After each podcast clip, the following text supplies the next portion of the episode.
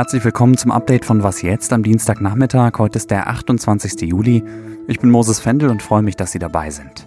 Hier geht es heute um die Corona-Pflichttests für RückkehrerInnen aus Risikogebieten. Außerdem versuche ich zu klären, wer der designierte neue US-Botschafter in Deutschland ist. Und ich gucke mir die jüngste Entwicklung im Lübcke-Mordprozess an.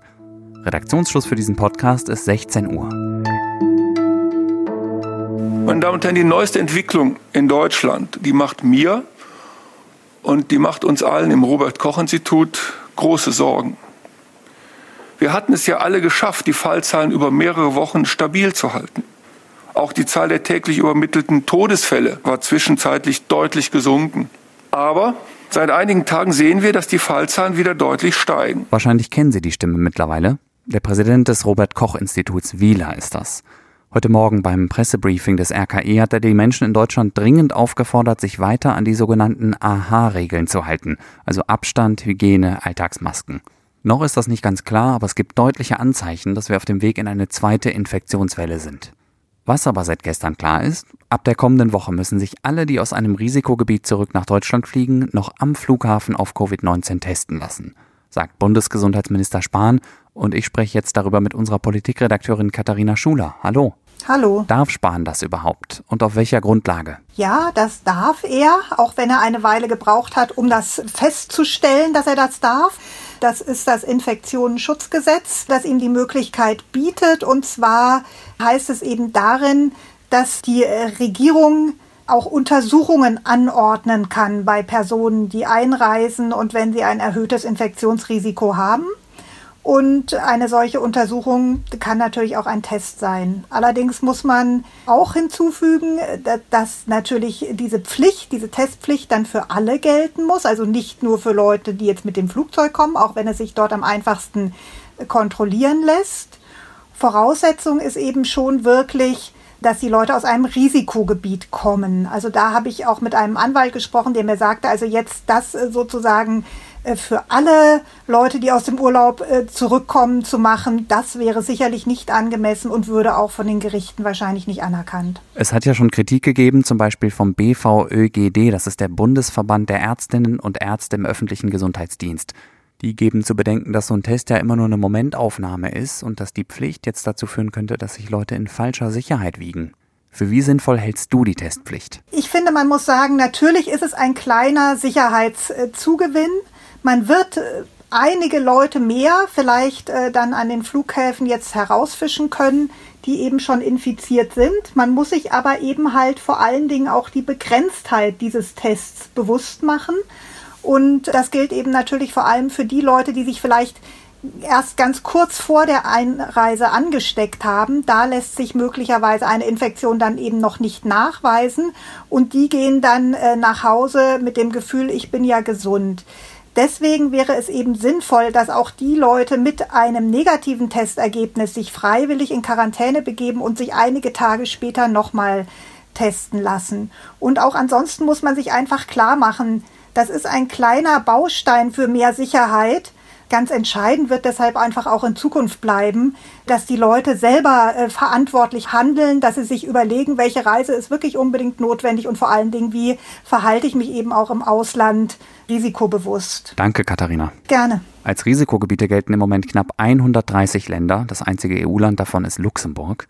Allerdings warnt das Auswärtige Amt seit heute auch wieder vor Reisen in mehrere Regionen Spaniens. Darunter ist Katalonien mit seinen beliebten Stränden und der Tourismusmetropole Barcelona. Die Beziehungen zwischen den USA und Deutschland sind ja schon länger angespannt. Ein Grund dafür ist, dass Deutschland nicht mehr Geld für sein Militär ausgibt. Zuletzt haben die USA ja auch angekündigt, einen Teil ihrer Soldatinnen und Soldaten aus Deutschland abzuziehen. Jetzt bekommt Deutschland einen neuen US-Botschafter. Das Weiße Haus sagt, dass der frühere Offizier Douglas McGregor den Job übernehmen soll. Und obwohl der Senat das noch absegnen muss, habe ich mich schon mal gefragt, wer Trumps neuer Mann in Berlin eigentlich ist.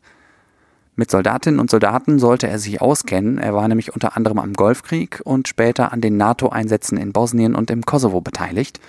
Medienberichten zufolge spricht er fließend Deutsch und er unterstützt Trumps außenpolitischen Kurs.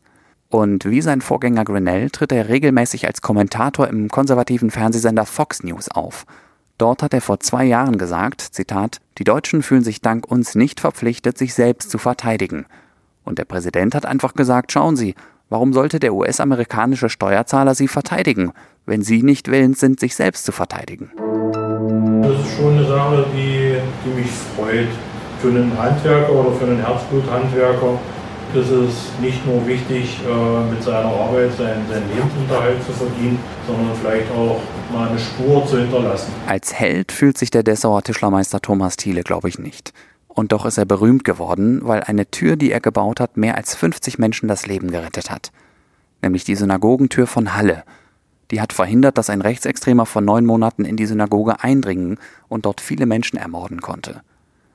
Jetzt hat Thomas Thiele die alte Tür originalgetreu nachgebaut, er hat sie im Inneren aber noch sicherer gemacht. Die Synagoge hat also wieder eine Tür, die alte, von Einschusslöchern gezeichnete, soll Teil eines Mahnmals werden. Seine Wolten im Prozess um den Tod des Kasseler Regierungspräsidenten Walter Lübcke sind jetzt sogar dem Richter zu bunt geworden. Die Rede ist vom Pflichtverteidiger des rechtsextremen Hauptangeklagten Stefan E., der heißt Frank Hannig und unter dessen Mandat hat Stefan E. vor Prozessbeginn schon sein Geständnis zurückgezogen. Ihm wird ja Mord vorgeworfen.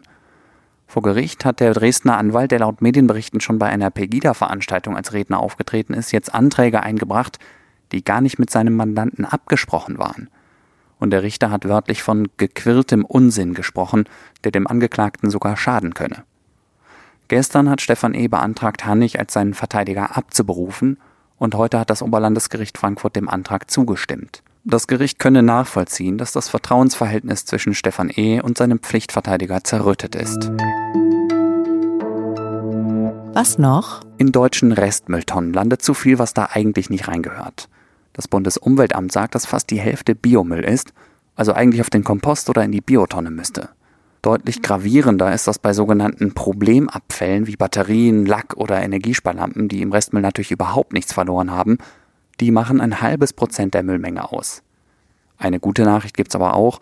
In den letzten 35 Jahren hat sich die Restmüllmenge in Deutschland pro Kopf halbiert. Auf 128 Kilo im Jahr. Und das war's mit dem Update von Was jetzt für heute. Morgen früh hören Sie hier meine Kollegin Pia Rauschenberger. Es geht unter anderem um den Wirecard-Skandal. Sie können mir gerne schreiben, wenn Sie Fragen oder Kritik zu dieser Folge haben, und zwar an wasjetzt.zeit.de. Ich heiße Moses Fendel, machen Sie es gut.